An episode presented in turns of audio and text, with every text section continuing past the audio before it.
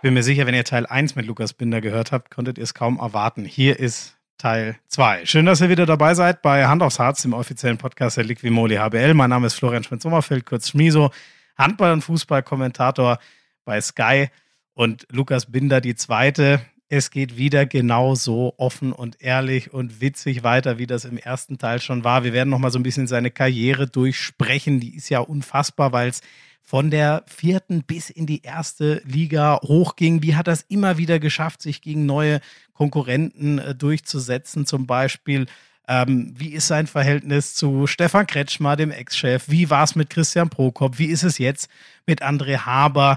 Ähm, und ich glaube, da haben einige drauf gewartet. Ist ja, glaube ich, in Teil 1 auch schon mal angeklungen. Wie war das denn jetzt genau? Die Suspendierung von Lukas Binder und Franz Semper. Was ist denn da schiefgelaufen. Über den sagt er übrigens, er glaubt nicht, dass das so eins zu eins der Holger Glandorf-Nachfolger wird. Äh, die Erklärung ist ganz interessant. Ein herrliches Wort. Hashtag Heimscheißer, könnte man sagen. Das nur mal so als Anreißer. Ich wünsche euch viel Spaß von Teil 2 der Folge mit Lukas Binder.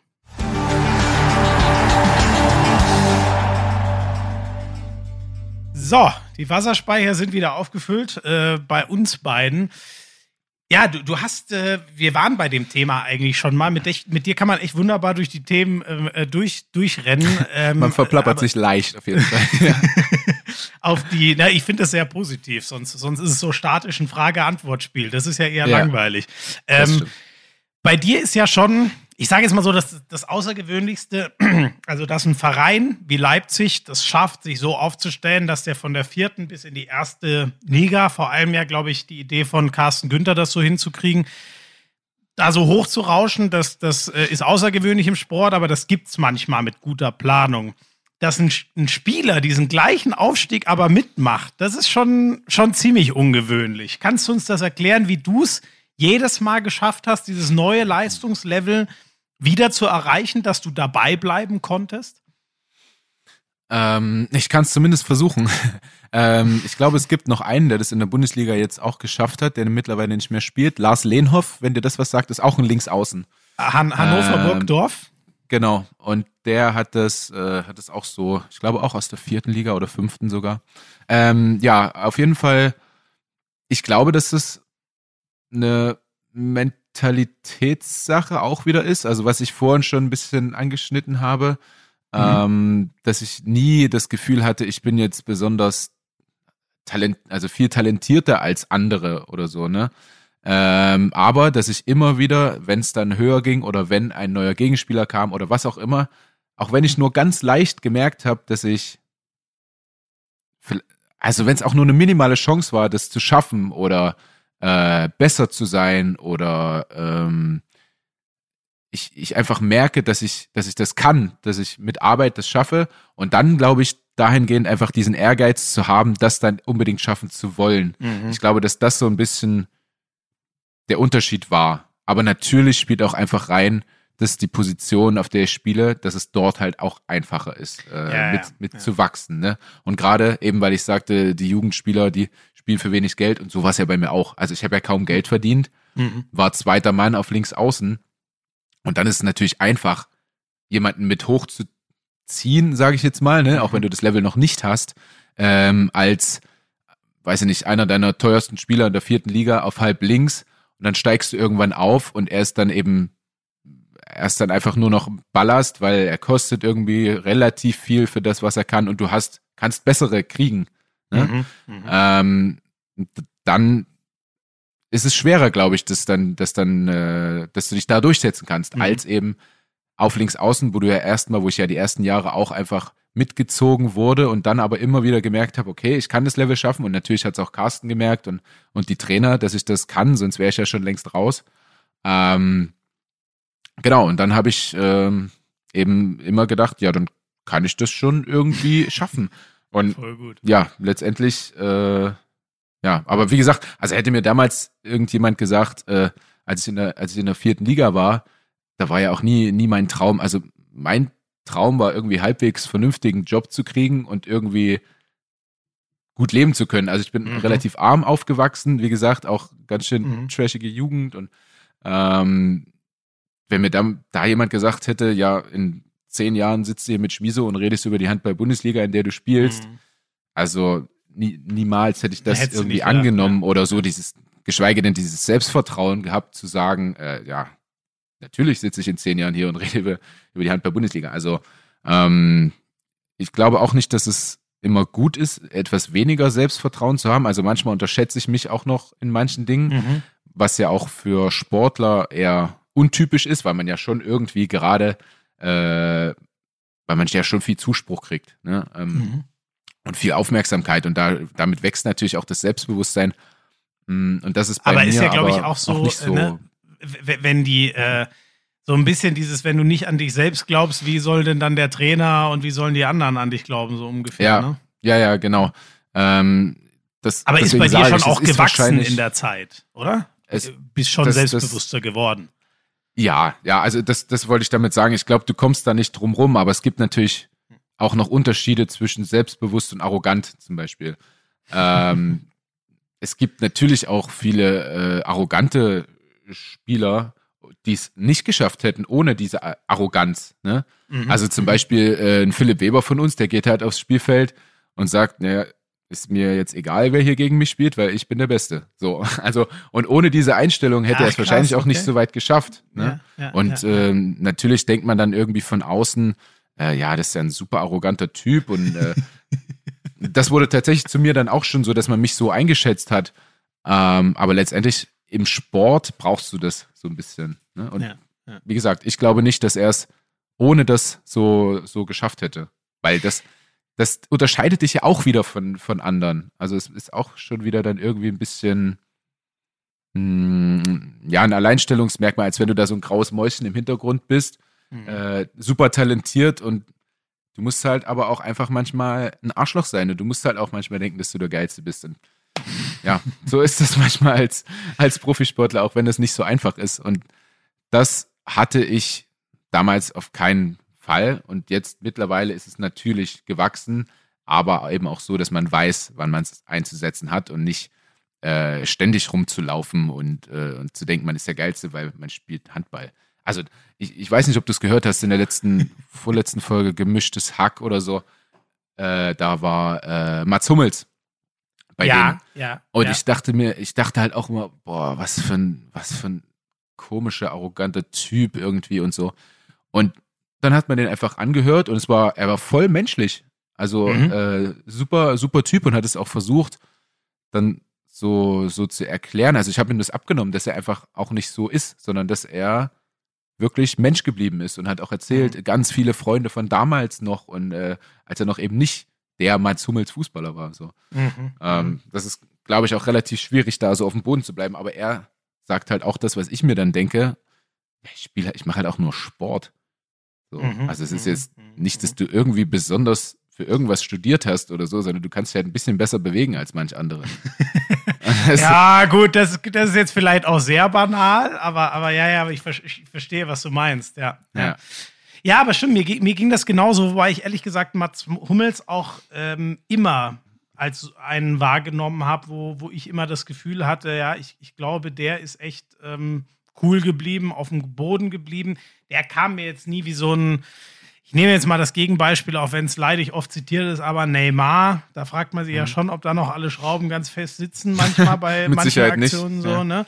Und ähm, so, für mich war der immer eher der Gegenpol. Insofern war ich auch nicht, auch nicht krass überrascht, aber das stimmt, ich fand auch, der kam da, der kam da total gut rüber. Ja. Ja, ja, ja. ja.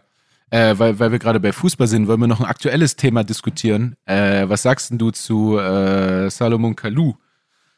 Ja, oh, bei dem Thema gleich.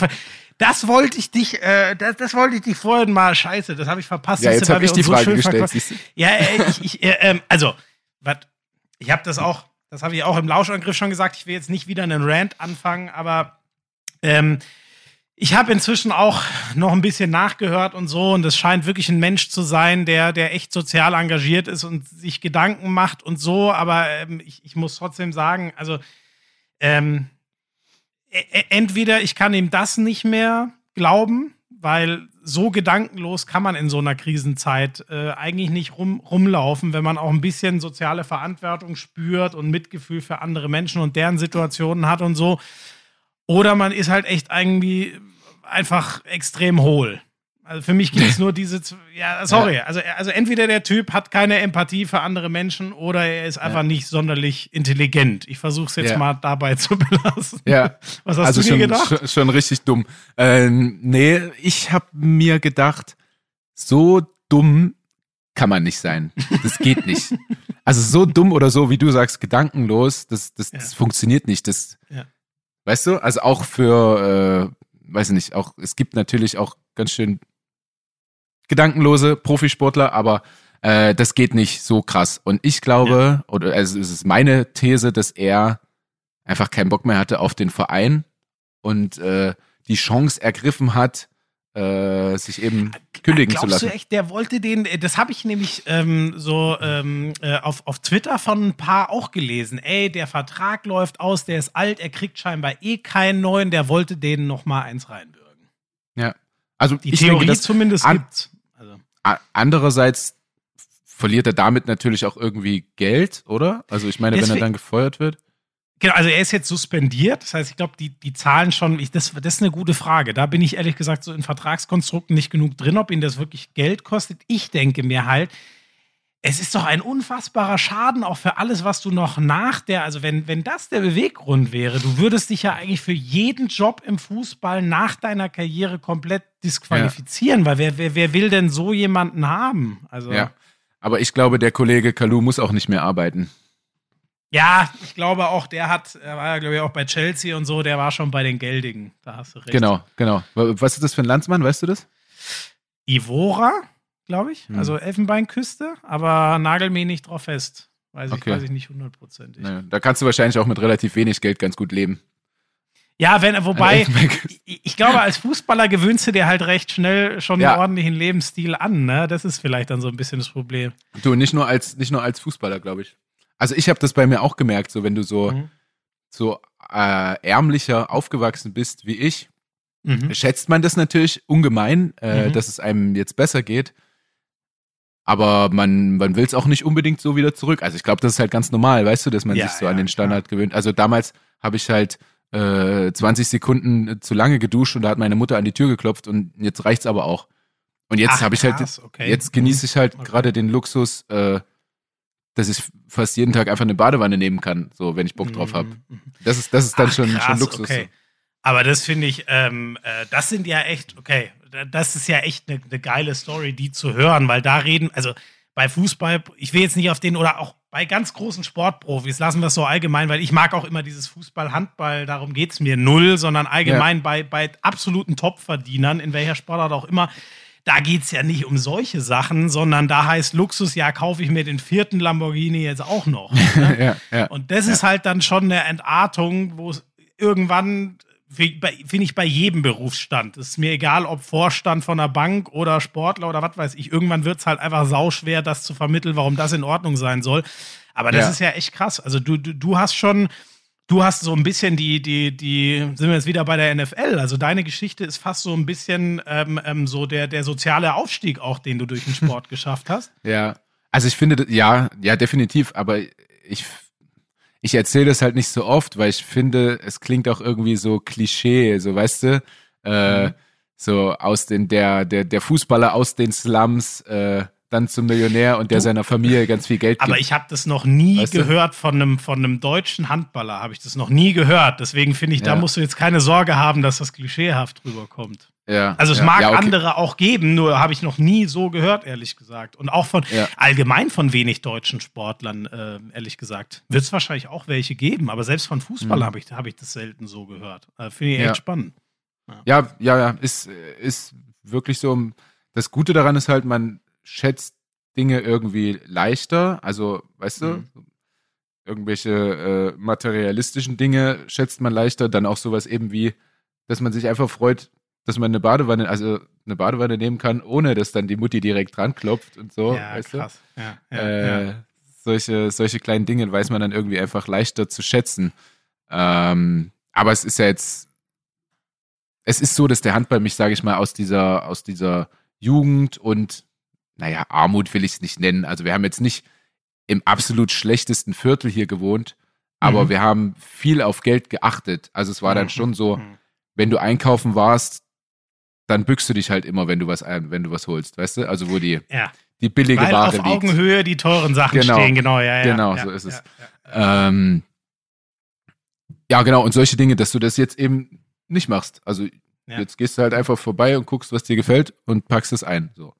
Das ist ja, das ist ja auch schon der Luxus, den so viele Menschen halt nicht haben, ne? Ja, voll, voll.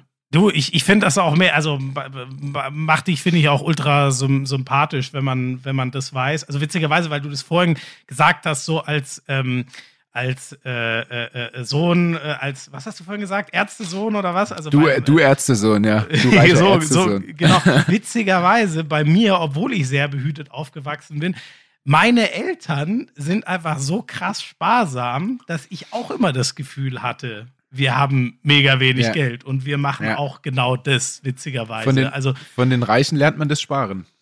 Ja, so, so ein bisschen war, war das eigentlich. So also inzwischen, inzwischen kann ich es ja einschätzen. Mein, meine Eltern, das sind echt keine armen Leute, sondern denen geht es äh, auch was Deutschland, also so Deutschland betrachtet, glaube ich, so ganz gut. Was die Welt betrachtet, könnte man sie als ultra reich, ne? Weil ja. wenn du in Deutschland lebst, geht es dir tendenziell eh schon gut, ne? Aber ja. ich hatte, ich hatte nie das Gefühl und ich bin darum auch irgendwie sau, sau dankbar. Also so ganz viele Sachen ähm, einfach, ähm, wie sagt man das, for granted, äh, einfach so, ähm, äh, einfach so hinzunehmen, dass man das halt mhm. hat, dass man ein Auto hat und dass man sich immer kaufen kann, was man möchte und so finde ich auch schwierig, wenn man, wenn man so erzogen wird. Da, da finde ich den anderen Weg schon, schon deutlich cooler. Und wenn's, äh, wenn, wenn man eh muss, ähm, ist es halt, glaube ich, eine Erfahrung, die einen noch mal mehr prägt und erdet. Ja, und du siehst, also du, genau den Vergleich, den du jetzt gezogen hast, eben dieses, wie man aufgezogen wurde oder wie man das erlebt hat, ähm, gibt es halt dann auch, also ich bin heute ganz schön auf dem Philipp Weber Roast, aber er ist halt so ein super Beispiel, äh, weil er eben da die komplett entgegengesetzte Schiene gefahren ist. Also seine ja. Eltern haben auch viel Geld, die haben äh, Brautmodegeschäft. Ähm, mhm. Und das war, das läuft wohl ganz gut in Magdeburg. Und das war damals schon so. Ähm, und er ist halt, äh, er, ja, halt so super, jetzt nicht Einzelkind. Ich bin, ich bin Einzelkind, äh, er ist aber nicht Einzelkind und ist so super äh, reich quasi auch aufgewachsen und mhm. hat mhm. das eben auch so beigebracht bekommen und dadurch eben auch das ich bin Philipp Weber Ding, weißt du? Mhm. Weil, was jetzt mhm. überhaupt nicht despektierlich klingen soll, sondern das ist ja, das ist ja auch eine, eine Stärke irgendwie, dass man das dann so übernehmen kann auf den Sport. Ja. Und wie gesagt, das hat ihn sicherlich auch so weit gebracht. Aber das ist so der komplett andere Weg, sage ich mal, ja. um aufzuwachsen. Und mittlerweile ja. äh, weiß er das auch, weiß er das auch zu schätzen, wie es gelaufen mhm. ist. Ne? Er ist ja, wird ja da auch erwachsener. Aber wenn du damals in der Jugend, als ich gegen ihn gespielt habe, ähm, da hast du dir auch schon gedacht, was für ein Arschloch, wie wir es hatten. Ne? Okay, okay, okay, warte. Ja, ja der, der, ähm, das, ja, das ist, äh, äh, ähm, diese Art ist schon sehr, ich sag mal, sehr befreit bei ihm und kann ich mir vorstellen, dass es besonders als Gegenspieler gar nicht geil ankommt. Ne? Nee. Der hat seine unfassbaren Qualitäten, aber ist halt, glaube ich, so ein, so ein typischer Spieler, der, der Ärger auf sich zieht, sagen wir es ja, mal so vom ja. Gegenspieler. Ne? Ja, der ist eine, er ist eine kleine Diva. das ist er. ja, ja so musste, den, den Spitznamen hat. Hat er, hat er bei euch auch, okay.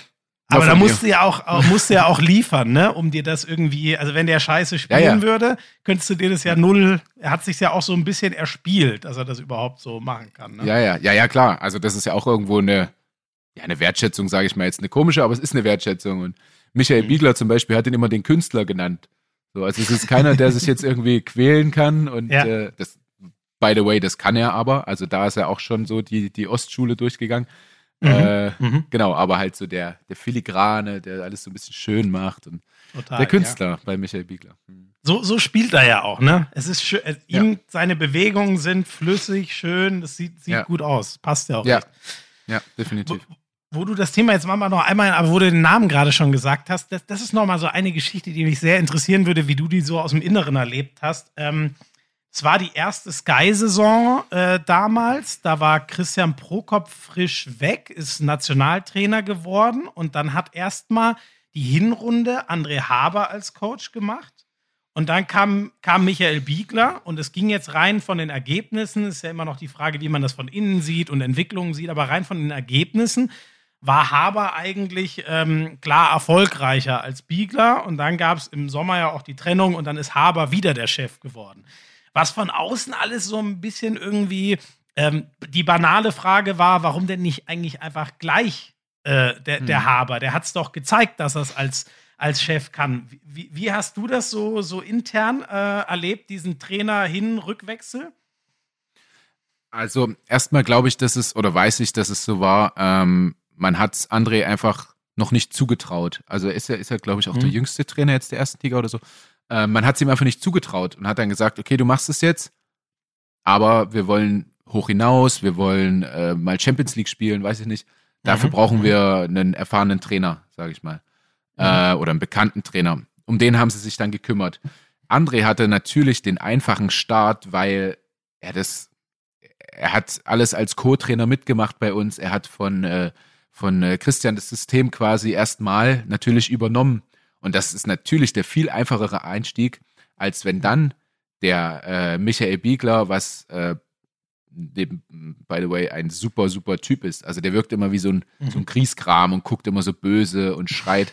Aber ich habe noch keinen Trainer kennengelernt, der dir eben äh, mehr Vertrauen geben kann oder sich äh, einfach vor ja. die Mannschaft stellt. Also, ja. wenn wir ein scheiß Spiel gemacht haben, und das war sehr oft in der Zeit, hat er gesagt, das nehme ich auf meine Kappe, es ist meine Schuld und so. Hat, hat immer alle in Schutz genommen, weißt du? Stark, okay. Ja. Auf jeden Fall, ähm, dann eben Michael Biegler, natürlich keinen einfachen Start. Also er war ja vorher schon mal als Feuerwehrmann bei uns, mit Kretsche sogar noch auf der, äh, als Co-Trainer. Weiß nicht, ob du das noch mitgekriegt hast. Ach, da sind wir doch, nee, sind wir fast abgestiegen sind wir fast abgestiegen aus der zweiten Liga. Also wir hatten ja, gut, den, mit Kretsche hatten, als Co-Trainer, wenig. Hatten, Nein, das nee, war jetzt wieder böse. Er, er, er, war dann, er war dann, da wurde Uwe Jungandreas, unser damaliger Coach, rausgeworfen, ähm, weil wir fast abgestiegen sind mit einer Truppe, die locker erste Liga spielen kann, sind wir fast abgestiegen aus der zweiten Liga. Und dann kam okay. Michael Biegler als äh, Feuerwehrmann, sagt man ja so, mit Kretsche als Co-Trainer, weil Kretsche hat mhm. sich dann darum gekümmert, dass Biegel kommt. Und äh, dann haben wir hat er uns gerettet und dann haben wir ihm als Abschied äh, einen Feuerwehrhelm geschenkt, glaube ich sogar. Ähm, und cool. deswegen glaube ich auch der Gedanke, ja, das mit Beagle, das könnte passen, weil es mhm. hat schon mal für fünf Spieler oder weiß ich nicht sowas geklappt. Mhm. Ähm, ja, aber es ist ja nun mal ein war, komplett war ja, anderer Trainer. Auch, ähm, ich glaube, äh, Michael Biegler war ja auch der Co-Trainer der Nationalmannschaft so zu Kretsches ähm, Spielerzeiten damals. Ne? Also ich glaube, so. die beiden haben ja auch ein extrem gutes Verhältnis immer ja, ja, gehabt, wenn ich richtig bin. Ne? Die beiden sind sehr, sehr dicke auf jeden Fall befreundet, ja. Also es ist ganz schön großer Altersunterschied, glaube ich. Vielleicht sieht Beagle einfach nur ein bisschen verbrauchter aus, das kann auch sein. äh, ja, warte mal, Kretsche äh, ist ja, glaube ich, 73er Jahrgang. Ich weiß jetzt gar nicht, Biegler vielleicht so zehn Jahre älter oder so, aber ich weiß es ehrlich mhm. gesagt gar nicht genau. Mhm. Ja, weiß, weiß ich jetzt auch nicht. Äh, ja, auf jeden Fall ganz anderer Trainertyp und deswegen, deswegen war es, glaube ich, so schwer. Weißt ja. du, also er hatte. Aber, aber spannend ist mal zu ah. hören, weil ich muss ja auch ehrlich sagen, von, von außen äh, hatte man schon, ähm, ich, ich kann das immer akzeptieren, wenn, wenn ein Trainer jetzt nicht, keine Ahnung, wenn die Medienarbeit zum Beispiel nicht sein Liebstes ist, aber an, an ihn war immer sehr schwer ranzukommen. Also wenn du den mhm. nach einer Startausstellung gefragt hast für Sky oder so, da hast du schon gemerkt, okay, der, der, der hat kein großes Interesse, dir jetzt da ein paar Sachen ähm, zu sagen, was ich, wie gesagt, absolut akzeptieren kann, aber ich finde es halt dann wichtig, mal zu erfahren, dass, was ich schon ja. vermutet hatte, dass der inne, intern dann ganz anders ist. Ja, das ist er. Also, äh, wenn du dich da mit ihm unterhalten kannst, also natürlich ist er jetzt auch kein Mann der riesenemotionalen Worte, würde ich mal sagen. Ähm, aber er kann dir schon das Gefühl geben, dass er dass er so der, der, der Daddy ist, sag ich mal. Also, dass er dich, er dich beschützt, so no matter what. Hinter dem kannst und, du dich äh, verstecken, ne? Genau. Da kommt erstmal ja. keiner vorbei. Ja. Und dann ist dem auch, also, die Mannschaft ist alles für den. Und wenn Carsten Günther irgendwas von uns wollte, dann musste der aber erstmal an Biegel vorbei, so, weißt du? Also, okay. das war schon, das war, das war, das hat er schon richtig drauf. Das war schon richtig cool. Und äh, als wir auch ins, wir sind ins Trainingslager gefahren, ich glaube in ein Fünf-Sterne-Hotel nach Sölden wo du so, mhm. ein, so ein Whirlpool mit Ausblick auf die Berge hattest und sowas. Also krass, Geil. was der alles mhm. für die Mannschaft äh, so organisiert hat, was wir vorher Vorher sind wir hier nach, wie heißt es, Zinnowitz oder so, in so ein, wahrscheinlich war, war da noch so ein Achterzimmer mit Doppelstockbetten und da haben wir Trainingslager gemacht. und, und, dann, und dann kam Beagle und hat uns eben, eben solche, solche Möglichkeiten gezeigt. Und das war natürlich Geil. auch mhm. irgendwie wichtig für den Verein und für André als Co-Trainer. Also äh, mhm. eben Beagle mal miterlebt zu haben, aber auch Christian Prokop. Ähm, und ich glaube, dieser Mix aus beiden, weil Christian Prokop da einfach nicht so, also wie gesagt, ich kam super mit ihm klar, aber mit manchen hat es einfach menschlich nicht funktioniert. Und es mhm. war nicht mhm. so, nicht so ehrlich für manche. Und mhm. da ist Beagle halt genau das Gegenteil. Also wenn er dich scheiße findet, mhm. dann weißt du es. Und ähm, okay. Mhm, mhm. Also dann sagt das dir auch, weißt du. Und dieser Mix aus beiden, den äh, André Haber, äh, unser jetziger Coach, mitgenommen hat, das war, das war, glaube ich, sehr wichtig für seine mhm. Karriere und deswegen mhm. läuft es cool. halt jetzt auch, auch so gut, ja. Du, du hast äh, über André haben wir vorhin auch schon mal ganz kurz ähm, gesprochen. Du hast also äh, total jung. Ich glaube auch, er ist der Jüngste. Er ist ja noch jünger als Ben Matschke. Der ist, glaube ich, der zweitjüngste. Ne? Ähm, Finde ich auch ja krass, wie der dieses Prokop-Erbe da auch in dieser ersten Saisonhälfte direkt angetreten ist. Und inzwischen kann man ja sofern man das in dem jungen Alter schon sagen, aber der ist ja jetzt ein etablierter Bundesliga-Coach äh, schon so. Du hast schon gesagt, der, der hat auch ein bisschen dieses, ähm, dieses Schleiferische, was im Osten vielleicht äh, einfach aus der Historie raus jeder drin hat? Oder was ist er so für ein Coach? Ähm, ich muss sagen, das hat er zum Glück nicht so heftig drin. Also, okay. wenn man zum Beispiel Uwe Jungandreas, der jetzige Coach von Dessau, da war es mhm. so, ähm, du bist, du bist auf die Laufbahn gegangen, hast, äh, weiß nicht, deine 10 mal 4000 Meter oder so abgerissen, also viel zu viel. Ähm, 10 äh, mal 4000, nein, das wäre ein Marathon. Das jetzt, Nur, dass wir das mal. War jetzt, ja, ja, okay, nein, nein, Das ja, war ja. jetzt äh, bewusst übertrieben. Also viel ja, zu viel auf jeden mhm. Fall. Und äh, dann bist du noch in den Kraftraum gegangen. Und das hast du so erstmal vier Wochen gemacht. Da hast du überhaupt keinen Ball gesehen. Ähm, mhm.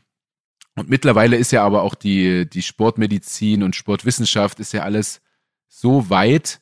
Ähm, und da muss ich sagen, macht das André wirklich gut, äh, dass er sich da auch beliest und äh, was jetzt gerade wichtig für die, für die Spieler ist und eben nicht äh, erstmal vier Wochen zu grinden, Stumpf sondern trainieren, ne? Ja. Genau, mhm. äh, sondern dass du dann halt auch schon ein bisschen den Ball mit reinnimmst, dass du ähm, ja, wir machen halt auch so Linienläufe und so, aber das machst du halt in der Halle und vorher hast du den Ball ein bisschen genommen, also so auch die die ja, den Spaß eben nicht zu kurz kommen zu lassen. Also, weil wenn du dich schon kaputt machst, dann hab wenigstens einen Ball dabei in der Hand, ja, weil dann merkst ja. du es nicht so, weil es Spaß macht. Stimmt.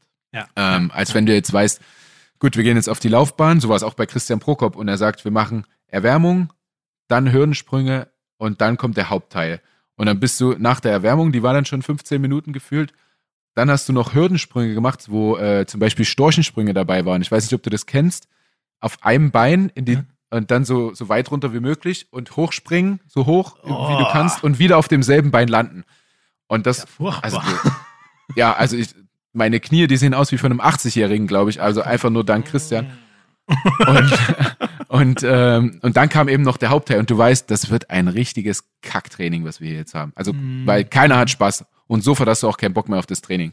Mm. Und das, das ähm, macht André dann schon besser, aber er hat eben von Christian dieses ähm, taktische und äh, einfach mhm. so das Handball zu leben mit übernommen. Also er guckt äh, wahrscheinlich jetzt nicht so viele Videos wie Alfred Gislason, aber sie gucken schon viele ähm, mhm, mh, mh.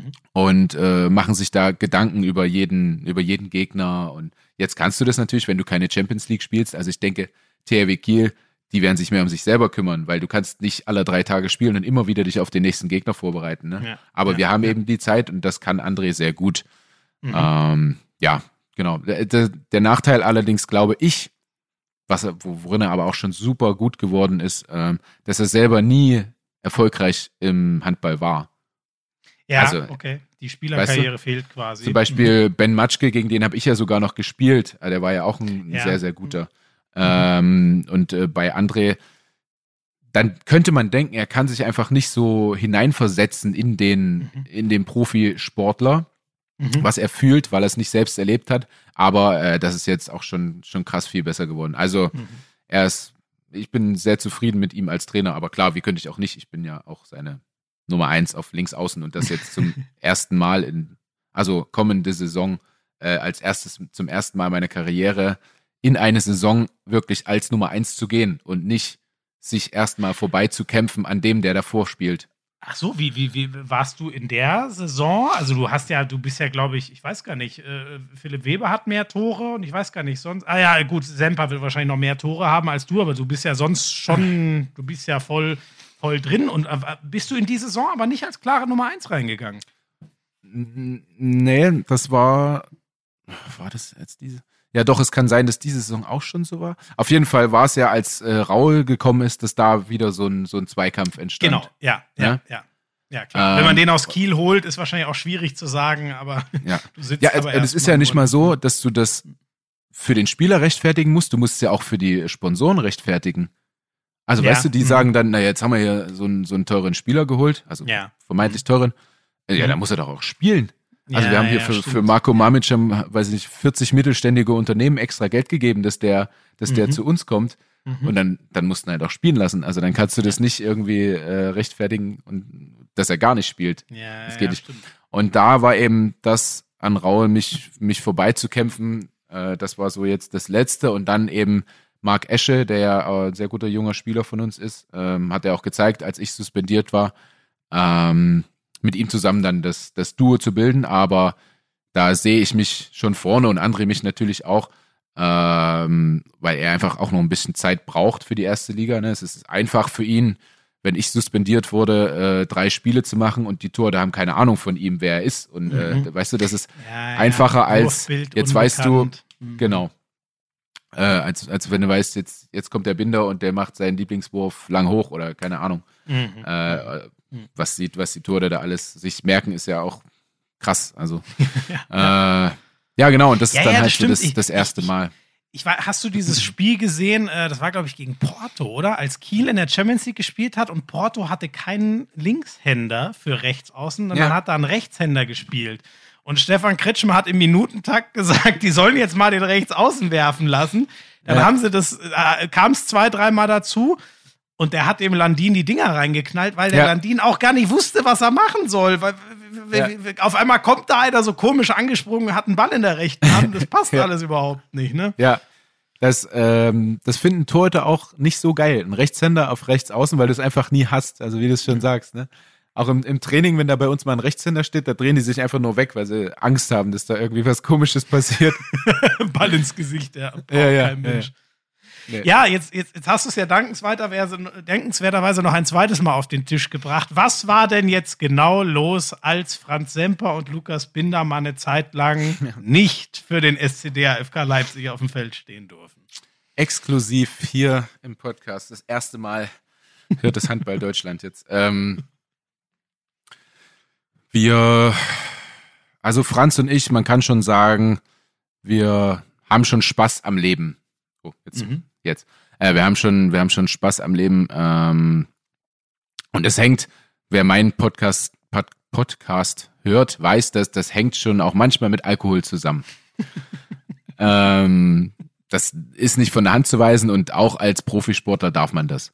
Mal. Ja, Natürlich als Profisportler eher in Maßen als in Massen. Mhm. Mhm. Ähm, und das haben wir in dem, in dem Zeitraum einfach, dadurch, dass es bei uns im Verein auch wirklich nicht gut lief, ähm, wird natürlich auf sowas mehr geachtet.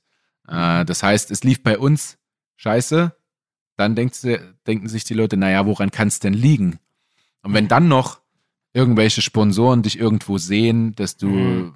feiern bist oder weiß okay, ich nicht. Okay. Ähm, explizit in diesem Fall war es aber so, dass wir dann die Regel hatten, ähm, man darf, wenn am nächsten Tag Training ist, darfst du nicht äh, nach 0 Uhr draußen sein mhm. und mhm. keinen Alkohol trinken. Also egal wann Training ist am nächsten Tag, mhm. auch abends. Mhm. Und am nächsten mhm. Tag war Abendstraining. Und mhm. ich war mir sicher, von dieser Regel noch nichts gehört zu haben. Okay, okay. Ähm, aber wir haben definitiv davon gehört. Weißt du, ich habe ich war einfach nur dämlich und hab's nicht. Okay, nicht du hast sie nicht oder verinnerlicht so. oder so. Ja. Genau, mhm. und ich dachte, okay, wenn am nächsten Morgen Training ist, dürfen mhm. wir nicht. Aber da Abendstraining war, dachte ich, naja, gut, dann ist es ja legitim. Und es war halt am Montag, glaube ich, mhm. oder mhm. Dienstag und wir haben Sonntag gespielt. Mhm. Äh, also es war noch eine ganze Weile hin und die meisten denken natürlich, naja, wart ihr vorm Spiel saufen oder was? Äh, nein, waren wir nicht. Wir waren in einer Bar am Dienstag dann oder was auch immer wann ähm, und waren einfach bis nach 0 Uhr draußen und haben Alkohol getrunken. Mhm. Ähm, Und, ja, da, und wir haben, und wie, wie kam das, ähm, äh, wie haben es die Chefs mitbekommen? ja, dumme Sache, ähm, weil wir Du bist Dachten- auf Facebook live gegangen wie Kalu. ähnlich, wirklich, Nein, oh ja, erzähl mal.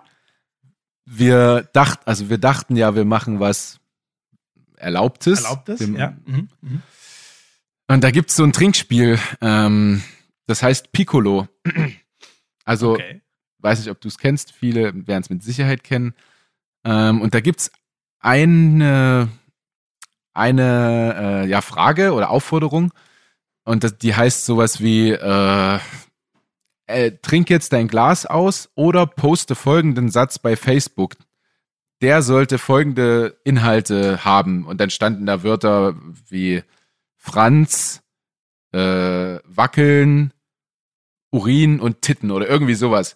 Und das musste ich dann, das musste ich dann in einen Satz umwandeln und bei Facebook posten oder mein Glas exen. Ne? Trinkspiel, klar, ist immer mit Trinken verbunden. Ja, ja, ja. Da ich gerade ein frisches Glas Jackie Cola in der Hand hatte, dachte ich mir, naja, komm, scheiß drauf, das löschst du in zehn Minuten wieder, du machst es jetzt. Und dadurch hat's aber natürlich der Geschäftsführer mitbekommen, dass wir gerade Piccolo spielen und in der Wodkaria sitzen in der Bar hier in Leipzig. Ähm, ja, und er wusste natürlich, dass wir gerade was Verbotenes machen und wir wussten es nicht, äh, weil wir, Ach, weil wir dämlich waren. Und Mhm. ähm, ja, so haben wir es uns quasi selber verkackt. Mhm. Ach du liebe Also Güte. un Okay, unglücklich. Okay. Aber konntest, konntest du auch komplett verstehen, dass Carsten Günther da nicht viel Wahl dann hatte? Als Ja, weil es einfach vorher auch schon häufiger passiert ist. Also da gab es diese Regel noch nicht, aber wie gesagt, dass wir auch ganz gerne feiern, das weiß er und das weiß Mhm, man. Und mhm, mhm. äh, so war Kretsche auch. Kretsche wurde es halt erlaubt, weil er der beste Linksaußen war, den es wahrscheinlich dort gab. ähm, da hat er gesagt, naja, dann geh halt vorm Spiel feiern, solange du deine acht Hütten machst. Und das war auch Ja, noch eine andere Zeit. Ja. Ähm, und heute geht es halt nicht mehr, weil du das alles rechtfertigen musst vor den Sponsoren und deswegen verstehe ich das. Also mhm. wenn er, wenn er dann, wenn ich dann halt, ich, ich mach's mir auch selber schwerer, weil wenn ich dann mein Scheißspiel mache und dann sagt, dann sagt ein Sponsor zu mir, naja gut, du warst ja auch gestern bis um fünf draußen. Ne? Also du machst es Ja. dir ja selbst irgendwie äh, schwerer und ihm natürlich auch, weil er das rechtfertigen muss.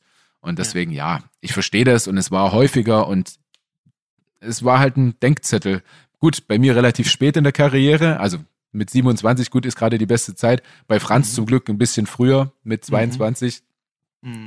Äh, und jetzt, äh, vor allem, wenn er nach Flensburg geht, äh, Franz Sepper, dann, äh, da kann er nicht mehr viel feiern. Da gibt's nichts zu lachen. Da ist alle drei Tage Spiel. Und da erkennt ihn wirklich jeder, Champions wenn er irgendwo hingeht. Ja. Ja, Ja. Was meinst du? Äh, äh, ich habe gleich noch zwei Sprachnachrichten für dich. Ähm, wa- was meinst du, bei Franz Semper wird das ähm, wirklich der nächste Holger Glandorf? Die Parallele liegt ja so ein bisschen nahe und der ist ja in jungen Jahren jetzt schon so unfassbar gut. Ja. Aber, weißt du, ich verstehe auch nicht, warum er so gut ist. Also, äh, doch, ich weiß es, aber er hat nun Ja, wirklich verstehen kein- und wissen ist nochmal was anderes. Ja, ich verstehe es nicht. Es ist jetzt nicht so, als hätte er einen Bombensportlerkörper äh, oder, oder eine riesen Fackel oder so. Der ist, er hat einfach so dieses heftige Talent im Handball, ne? Okay, Also er haut okay. sich überall rein. Er hat natürlich auch Kraft und er macht sich vor allem überhaupt keine Platte. Also der nimmt auch, der nimmt auch im Spiel 15 Aufschläge und macht, macht dir entweder davon 14 rein oder drei. Weißt du? Er macht sich keine, das ist ihm auch egal, wenn der dann drei, also es ist ihm natürlich nicht egal, aber er geht halt immer wieder dahin. Und Ja, das ja. hat ihn so wichtig für uns gemacht, weil wenn, wenn dann äh, sich die anderen Rückraumspieler in die Hosen gemacht haben und eben nicht richtig zum Tor gegangen sind, dann kam halt Franz und ist einfach drauf. Und ist einfach drauf Ja. gerannt wie ein Wahnsinniger. Also äh, krass bemerkenswert, wie der das, wie der das macht. Aber ich glaube, um auf deine Frage einzugehen, nicht, dass er der nächste Holger Glandorf wird. Ich hoffe es für ihn. Ich hoffe, Mhm. dass er es, dass er in Flensburg, in Barcelona, keine Ahnung, er hat ja das Talent überall äh, dort zu spielen, Mhm. ähm, dass er es schafft. Aber ich befürchte fast, dass es ähnlich wie bei Philipp Weber werden könnte, der ja dann nach Wetzlar gegangen ist, Mhm. aus Leipzig weg und aber äh, ja, so ein kleiner Heimscheißer ist. Weißt du? Also er war, okay. als er in Wetzlar gespielt hat, war er jedes Wochenende bei mir. Da sind wir wieder bei Wetzlar. Die hatten dann natürlich immer bis Mittwoch frei und ich musste schon wieder am Montag trainieren. und, und äh, dann, dann kam Philipp immer zu mir und äh, wir haben irgendwas gemacht, weil er einfach gerne in Leipzig war und er fand halt Wetzlar scheiße. Aber er hat halt mhm. super dort gespielt und deswegen ist er dann auch wieder zurückgekommen. Und ich mhm. befürchte, aber hoffe es natürlich nicht, dass es bei Franz auch so sein könnte. Mhm. Dass er Wobei, wieder nach Leipzig will ich, Flensburg ist schon eine sehr schöne Ecke, ne? Also gut, ich weiß jetzt nicht, auf was Franz Semper genau Wert legt, aber so von der Schönheit der Stadt und so kann man sich in. Man ist natürlich ein bisschen ab vom, vom, vom Schuss, weil es sehr weit nördlich ist. Also nach Norden braucht man nicht mehr fahren, wenn man in Deutschland was unternehmen ja. will. Aber schön ja. ist es zumindest da, ne? Ja, ja, ja. Aber äh, mit, mit 22 oder dann 23 in so einer. Ja, ist ja auch. Weißt du, also. Mhm von der Großstadt, Studentenstadt, Partystadt Leipzig, wo du mhm. alles machen kannst. Das ist so eine geile mhm. Stadt hier. Mhm. Dann nach Flensburg, was auch eine geile Stadt ist, mit Sicherheit. Mhm. Aber da klappen halt ja, auch 18 Uhr dann die, ja. die, die Bürgersteige hoch. Ja. Außer im Mazedonier. Weiß ich inzwischen Außer, aus eigener Erfahrung. Der Mazedonier, sag, sagt dir noch nichts? Nee. Oh, den musst du mal kennenlernen. Mazedonier. Ganz äh, berühmt, berühmt. Musste vielleicht mal die Folge mit Dirk Schmeschke anhören. Äh, ja. Als ich die aufgenommen habe, waren wir am Abend davor da und äh, ja, Profis könnten es raushören, sagen wir es mal. ja, ich, ich, ich weiß ganz genau, was du meinst, ja. So, Mensch, wir, ey, wir könnten hier echt ewig füllen, aber jetzt, äh, äh, um sind, dich auch nicht ja mehr. quasi ewig. Wir sind jetzt schon, wir sind jetzt, jetzt sind wir schon langsam die längste Folge aller Zeiten, die ich gerade erst mit Heiner Brandt bei der letzten äh, Folge gemacht habe, meine Güte. Aber der hat nur die Hälfte erzählt von dem, was ich mache, äh, von dem, was ich erzähle, weil er so langsam redet. Ey, du willst jetzt nicht den heiligen Heiner hier Nein, erzählen, ich oder? liebe Heiner Brandt, alle lieben Heiner Brandt. ja, glaube ich, Alter. Überragender Typ.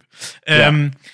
Ja, ein, ein alter Weggefährte. Äh, ich nehme an, ich hoffe jetzt, du kannst ihn gescheit hören, dann wirst du ihn auch gleich erkennen, sonst verrate ich natürlich auch gerne. Die meisten werden ihn aus der Handball-Bundesliga wahrscheinlich kennen. Ähm, du darfst uns gleich ein bisschen mehr zu ihm erzählen und vor allem haben wir nach der Sprachnachricht dann einiges zu besprechen. Oh Gott. Hallo Schmiso. Hallo Brosi. Ja, was wollen oder was kann ich den, den Zuhörern erzählen? Bei mir oft im Kopf hängen geblieben ist, gerade auch im äh, Zusammenhang mit unseren Urlauben. Wir waren ja zusammen auf Bali und in Tunesien. Und in Bali, Schmiso, bitte mal ansprechen. Und zwar finde mal heraus, was es mit Bindis panischer Angst auf sich hat, wenn er im Meer ist und nicht mehr den, den Boden unter den Füßen spürt. Also da gibt es eine Geschichte, die muss ich bitte erzählen, weil das ist einfach nur Wahnsinn. Wir sind auf die Idee gekommen, ich glaube am zweiten oder dritten Tag gerade auf Bali, komm, mieten wir uns mal ein Zweier-Kajak. Und uns das Ding gemietet, natürlich komplett angefangen zu schütten, wir aber motiviert gesagt, komm, wir fahren raus, versuch mal ein bisschen um die Insel gefahren.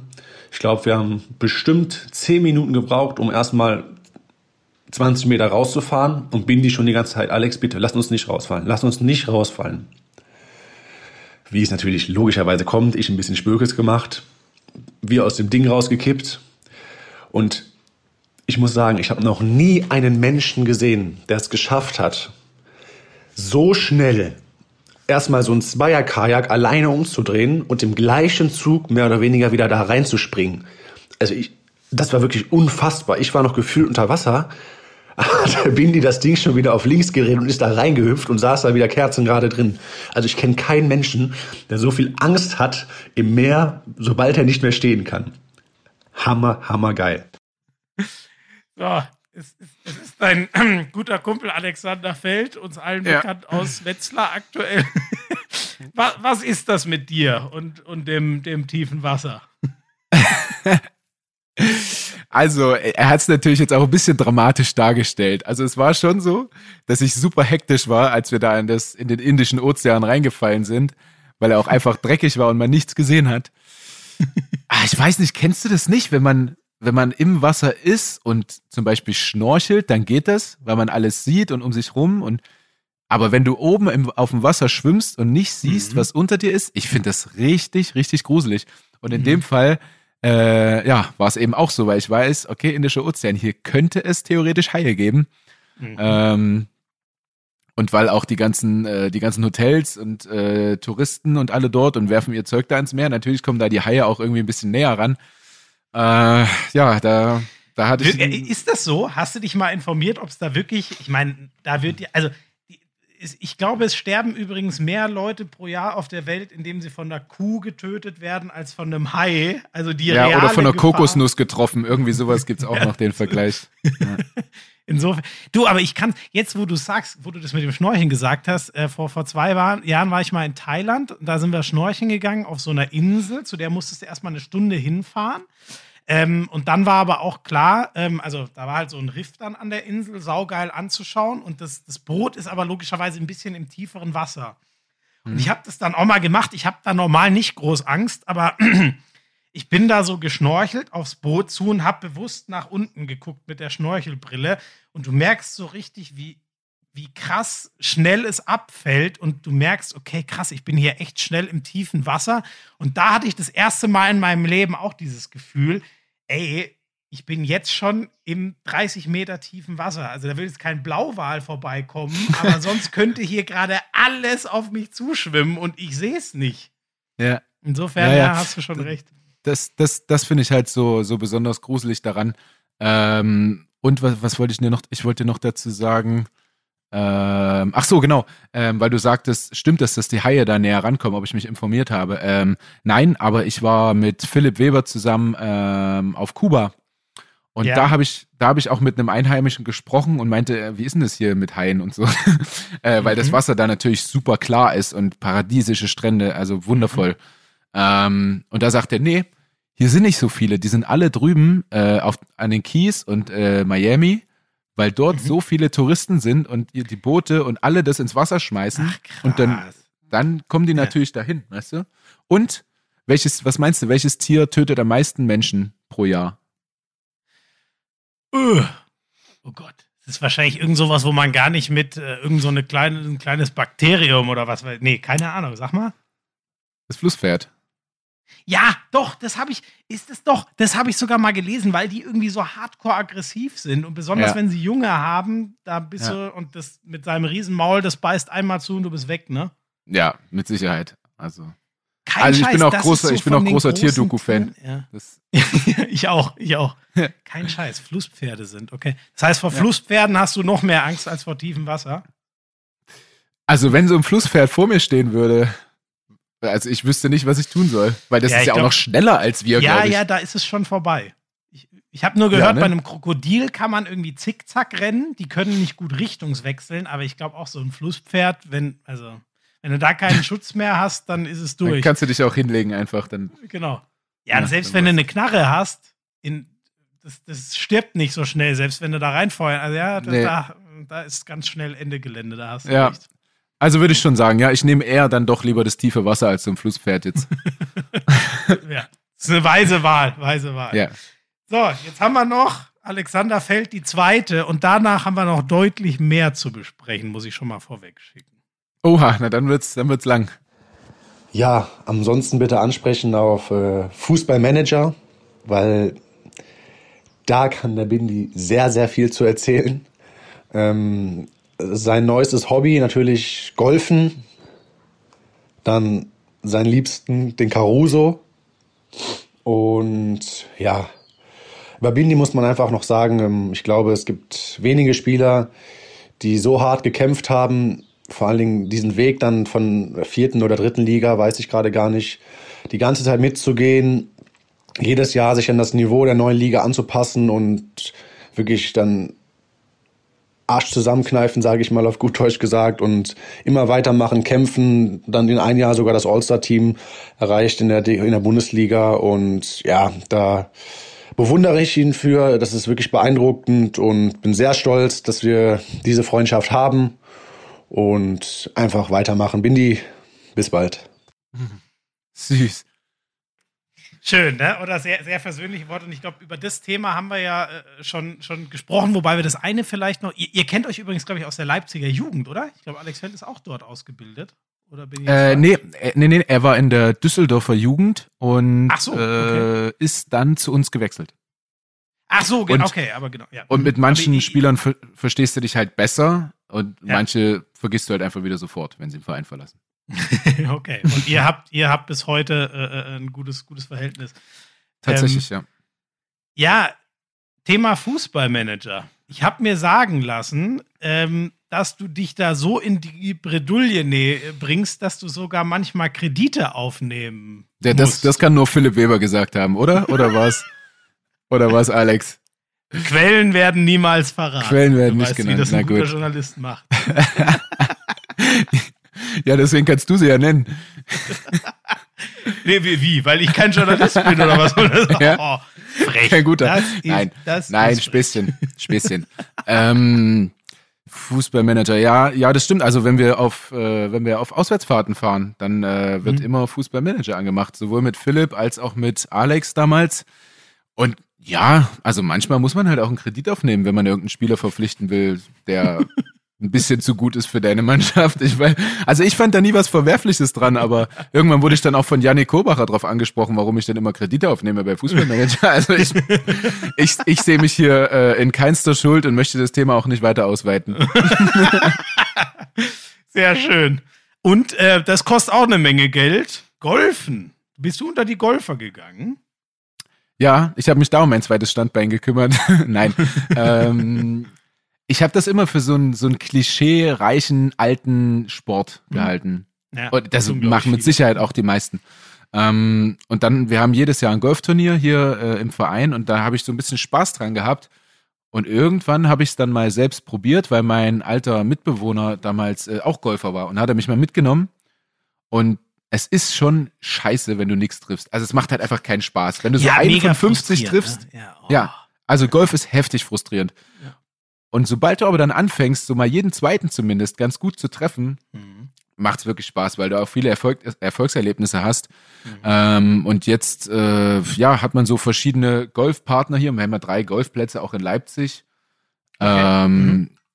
die, meine komplette Ausrüstung jetzt hat mir Stefan Ilsanke geschenkt. Also ich, weil du sagst, es ist teuer. ich musste nichts zahlen.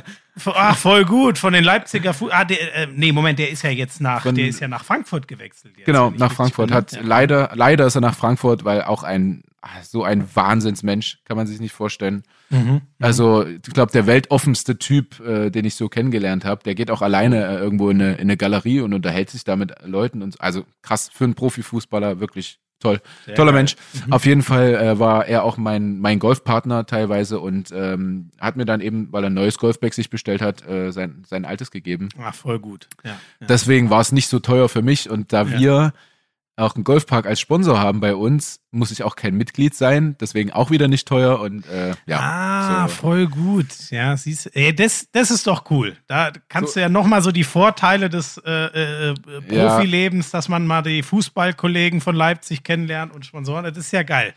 Da manchmal manchmal kann man das kann man das ausnutzen. Ja, ja, manchmal hat man da ein paar Vorteile. Ähm, man kann jetzt mit dem Startup natürlich auch ganz gut äh, Kontakte, die auch Golf ja. spielen. Also viele Barbesitzer hier und so spielen selber Golf und da spiele ich mit denen. Und mhm. was ich noch sagen wollte zu den Vorteilen, ist manchmal auch ein bisschen unangenehm, aber auch. Also zum Beispiel, wenn wir uns irgendwie verletzen, in die Notfallaufnahme dürfen oder müssen, ähm, mhm. dann rufen wir jemanden an und wir kommen sofort rein. Und mhm. also nehmen wir jetzt mal an, ich, ich sitze dort, äh, ich komme dort an, weil ich habe mir einen Finger gebrochen. Mhm. Das ist ja jetzt klar, es ist schmerzhaft, aber es ist jetzt auch nicht so wild. Ne? Stirbst dann, du nicht äh, von. So. Nee, und, und dann wirst du sofort durchgerufen und hier kommen Sie rein, Herr Binder, und jetzt aber schnell und BG und weiß ich nicht. Mhm. Und gefühlt sitzen dann aber 80 Leute vor dieser Notaufnahme und zehn davon fehlt ein Auge, was gerade raus ist, und der andere Ach, hat nur noch, äh, hängt nur noch ein halbes Bein. Also, weißt du, die es eigentlich viel nötiger haben und das ist einfach, na, das ist unangenehm. Also es ist natürlich irgendwo cool, du kommst schneller dran und kannst die Vorteile genießen. Mhm. Aber da würde ich dann auch äh, öfter, also ich bin nicht oft verletzt, aber würde ich dann wahrscheinlich auch verzichten, weil da gibt es schon Menschen, die es irgendwie dringender brauchen. Ist das denn, ähm, kommt ihr schneller dran, einfach weil die euch kennen oder weil auch die Sorge ist, ähm, ey, shit, wenn, keine Ahnung, wenn, wenn die Hand jetzt äh, oder der gebrochene Finger nicht schnell behandelt wird, äh, fällt der vielleicht noch drei Wochen mehr aus, weil sich es vielleicht äh, schlecht entwickelt? Das ist natürlich irgendwie die, die Sorge der Trainer. Ähm, unser Mannschaftsarzt ist aber auch so ein Obermufti dort in der Uni Leipzig, also Professor Dr. Pierre Hepp. Äh, okay. Auch mega geiler Typ, also ein Rockstar unter den Ärzten, glaube ich. ähm, und der und der und der kann uns da, äh, ja, ja, und der holt uns dann oder sagt da jemandem Bescheid. Ja. Und ähm, dann muss es halt begehlich aufgenommen werden. Also du musst zum Arzt, weil wenn da irgendwas ist, dann muss es begehlich äh, aufgenommen werden. Also BG ist eure Berufsgenossenschaft, ne? Berufsgenossenschaft, genau. Und äh, jeder Profisportler hat noch selbst eine private Unfallversicherung. Mhm dass äh, wenn du dich verletzt, dann kriegst du halt zumindest Geld dafür und äh, je nachdem, wie stark die Verletzung ist, wie viel Prozent du eingeschränkt bist, kriegst du dann auch eine, eine monatliche Rente, äh, wenn der Sport vorbei ist, äh, ja. wenn du ja, über 20 Prozent ja, bist. Genau. Ja, ich, ähm, äh, ähm, ich, ich kenne halt ein so ein krasses Beispiel, äh, äh, ein Fußballer aus England, der hat sich einen Knöchel gebrochen und hat, äh, ich habe das Spiel kommentiert, wo er sich einen Knöchel gebrochen hat und sein Comeback und das lag nur drei Monate in etwa, glaube ich, auseinander, oh. was unfassbar ist für einen Knöchelbruch. Und das lag ja. daran, vor allem, dass die den auf dem Platz direkt, ähm, die, die Erstversorgung war überragend von, von den Ärzten. Deswegen habe ich jetzt gerade mal nachgefragt. Aber du hast natürlich völlig recht, das darf nicht zu Lasten von Leuten gehen, die wirklich ernsthafte gesundheitliche Probleme haben, die noch viel schlimmere ja. Auswirkungen haben könnten. Ja, definitiv. Ja. Ähm, Caruso wer, was, wie, das Stichwort weiß ich jetzt nicht. Das muss ich komplett dir überlassen. Ja. Ähm, Caruso ist mein Labrador. Ah, okay, äh, dein Hund, alles mein, klar. Mhm. Mein Hund, ja, genau. Ähm, und Caruso, weil, ich weiß nicht, sagt dir Enrico Caruso was? Irgendwie klingelt was bei dem Namen, aber ich bin gerade. Ja, wir sind auch eigentlich, eigentlich zu jung dafür. Das war ein Opernsänger in den 20ern, glaube ich. Ach nee, okay, da bin ich dann raus. Genau, und ähm, Caruso hat im Welpenkäfig immer so ein bisschen rumge, rumgejault. Ach mei. Ähm, so als einziger und das war ein C-Wurf, also es gibt ja A-Wurf, B-Wurf, C-Wurf und so weiter und dann sollte man oder könnte man oder man macht es halt so, äh, den, den Namen auch mit C eben wählen und mhm. äh, da hat der Caruso ganz gut gepasst, weil er immer so rumgejault hat und eben ein C-Wurf ist. Ja. Das und was heißt, was heißt C-Wurf? Ich, ich, das kenne ich ehrlich gesagt gar ich, nicht. Ich glaube, ich bin da auch nicht so im Game drin, aber ich glaube, dass A-Wurf ist halt so erster Wurf eben der Hündin, B-Wurf mhm. der zweite Wurf, äh, C-Wurf. Ah, okay. Ach so, nur so runtergezählt. Äh, denke ich. Oder es ist halt der Wurf der Züchter und mehrere Frauen. Irgendwie sowas. Also Anzahl der, der Würfe. Alles klar, alles klar. Okay. Du, jetzt, äh, oh Gott, wir, wir sind schon lang, wir machen ein ganz kurzes letztes Päuschen, dann gibt es noch die Rubrik 3 Hand aufs Harz. Oha.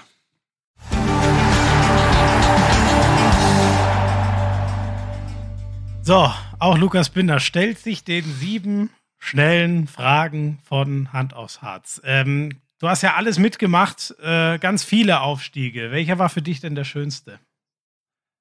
Äh, in die erste Bundesliga. Ja, weil es einfach dann an der Spitze angekommen ist? Oder?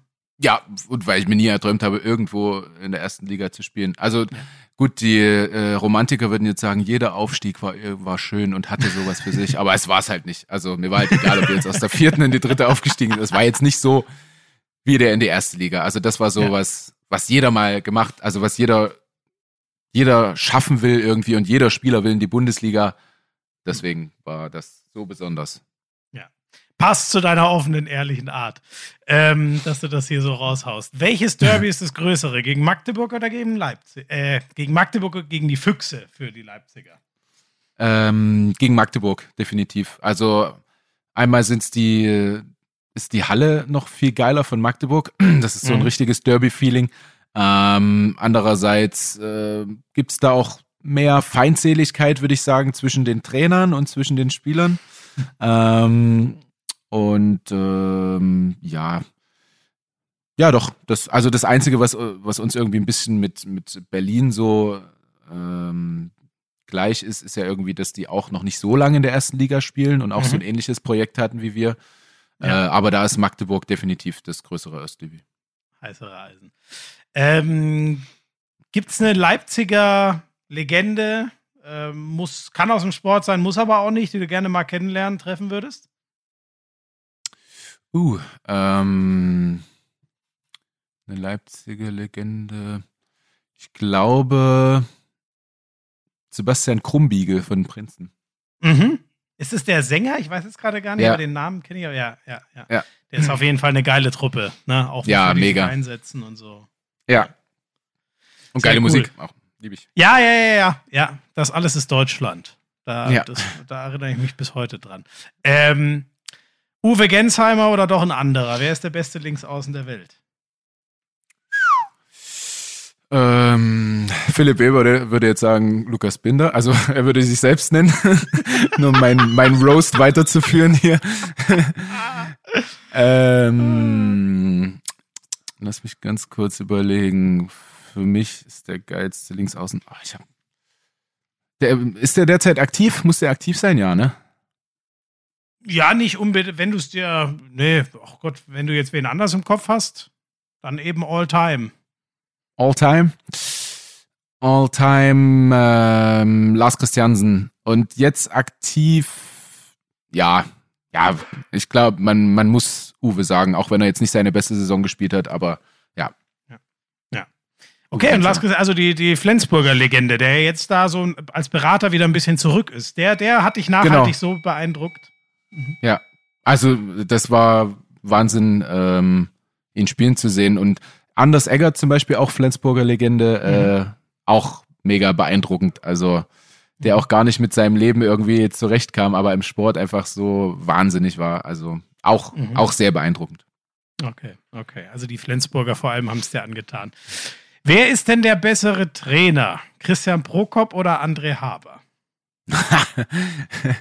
ähm, naja, da ich derzeit nur einen von den beiden als meinen Trainer nenne, André Haber. Ja, aber ich habe ja nicht gefragt, wer ist derzeit dein besserer Trainer, sondern Nein, ich habe aber- allgemein gefragt. Aber jetzt habe ich mal den Schmiso gemacht und habe vorher drüber nachgedacht, bevor ich irgendwas sage. Sehr schön. Ah, besser spät als nie. Nein, be behalte ist- dir das bei, dass du Man einfach lernt drauf, nie aus. Drauf, drauf losredest. Wer ist denn der bessere Chef? Carsten Günther oder Stefan Kretschmer?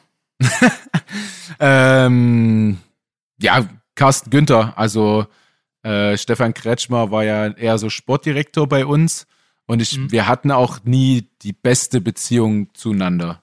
Ähm, Ah, okay. Deswegen Carsten, ja. Ja, aber also Kretscher hat immer gemeint, äh, wir brauchen neuen Linksaußen, besseren Linksaußen und letztendlich habe ich mich dann immer wieder durchgesetzt und hab's ihm quasi gezeigt. Ähm, ja, es ist jetzt nicht so, dass wir uns irgendwie hassen oder, oder irgend sowas, aber es war halt nie Mhm. so ähm, die beste Beziehung zwischen uns. Ja, muss ja auch nicht. Ich meine, ihr seid, glaube ich, beide sehr, äh, ja, Typen, die für was stehen, die eine klare Meinung haben und dann reibt man sich halt manchmal. Ja, ja, das ja- passiert, aber das gehört auch Genau. dazu. Darf ja so sein. Ähm, Nationalmannschaft oder Champions League? Wenn du dir eins aussuchen dürftest, was willst du lieber mal spielen in deiner Karriere? Nationalmannschaft. Ähm, Hm.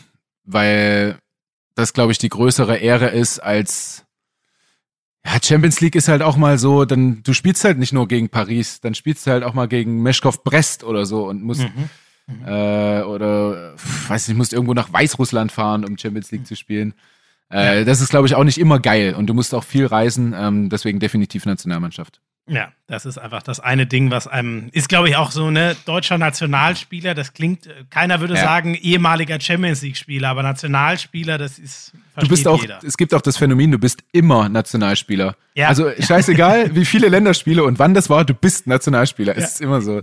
Ich bin auch manchmal verwundert, wer alles Nationalspieler ist, Ja, ja. ich mich gar nicht mehr erinnert habe. Ja. Super, ähm, dann bleibt nur noch eine letzte Frage. Welchen Gast würdest du uns denn mal empfehlen für Hand aufs Harz? Wen sollten wir mal einladen? Oh, das ist eine gute Frage. Ähm, ich würde euch empfehlen. Michael Biegler.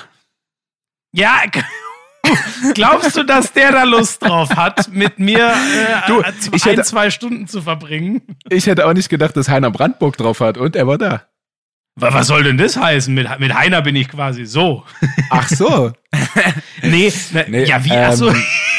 nee, aber ganz generell, Heiner ist ja selber auch Sky-Experte. Ich, ich weiß Ja, jetzt nicht, ob da, dass ich, dass er mit mir reden musste, ob das eher erleichternd oder erschwerend war für diesen Podcast, das weiß ich nicht. Aber äh, ich habe es dir ja vorhin erzählt, dass, dass Michael Biegler, glaube ich, generell so auf die Medienarbeit nie so Lust hatte. Und Ja. Heiner ist ja einer, mit dem man ganz toll äh, sprechen kann, der, der super analysiert und so. Das stimmt. Weißt du, wer auch noch gut wäre? Annette Sattler. Ja, stimmt. Warum? Ja, klar. Nettie ist super, ne? Warum eigentlich stimmt? Das ist mal ganz aus the box gedacht, ja. Ja. Journalistin. Lad doch mal eine hatten Frau ein. Ja, ja. Sei doch nicht so Vielleicht sexistisch ist- und lad immer nur Männer ein. Du, bi du bist ein Arsch. Die, die, die, die Forderung kam übrigens wirklich oft, aber ich habe den Leuten dann gesagt, äh, Leute, ist übrigens nicht so, dass ich da keine Lust oder so drauf hätte, aber wir sind halt der Podcast der HBL, nicht der HBF. Und Ja, ja, Ähm, ja, ja. Klar, ich, ich hoffe, Jennifer Kettemann zum Beispiel, wenn sich's mal ergibt, werde ich sicher irgendwann mal mit der reden. Nur äh, ich finde, äh, Spieler sind immer schon mal sehr gut und äh, in der HBL gibt's eben nur mal nur Spieler und keine Spielerinnen. Das macht Ja. schon mal schwierig. Aber Ja. die Netti, das ist äh, ein sehr guter Die Vorschlag. Nettie, die kann bestimmt auch gut reden. ja, Also kann offensichtlich kann sie es, ja. Das kann sie. So, Lukas. Tausend Dank. Wieso? Das war echt, ähm, ich glaube, das Sehr war, gerne. wie gesagt, mit Abstand die, die offenste Variante ever. Du hast auch, also Heiner hast du jetzt, glaube ich, um eine halbe Stunde geschlagen, aber ähm, das, äh, ich habe dir einfach unglaublich gerne zugehört und ich glaube, den, den Zuhörern wird es genauso gegangen sein. Das hoffe ich und es freut mich, dass du mir gerne zugehört hast. Es hat mir auch sehr viel Spaß gemacht. Sehr cool, das freut mich. Vielen, vielen Dank. Vielen Dank an euch, dass ihr wieder dabei wart und da die Folge jetzt so lang war, sage ich nichts weiteres außer ciao, ciao.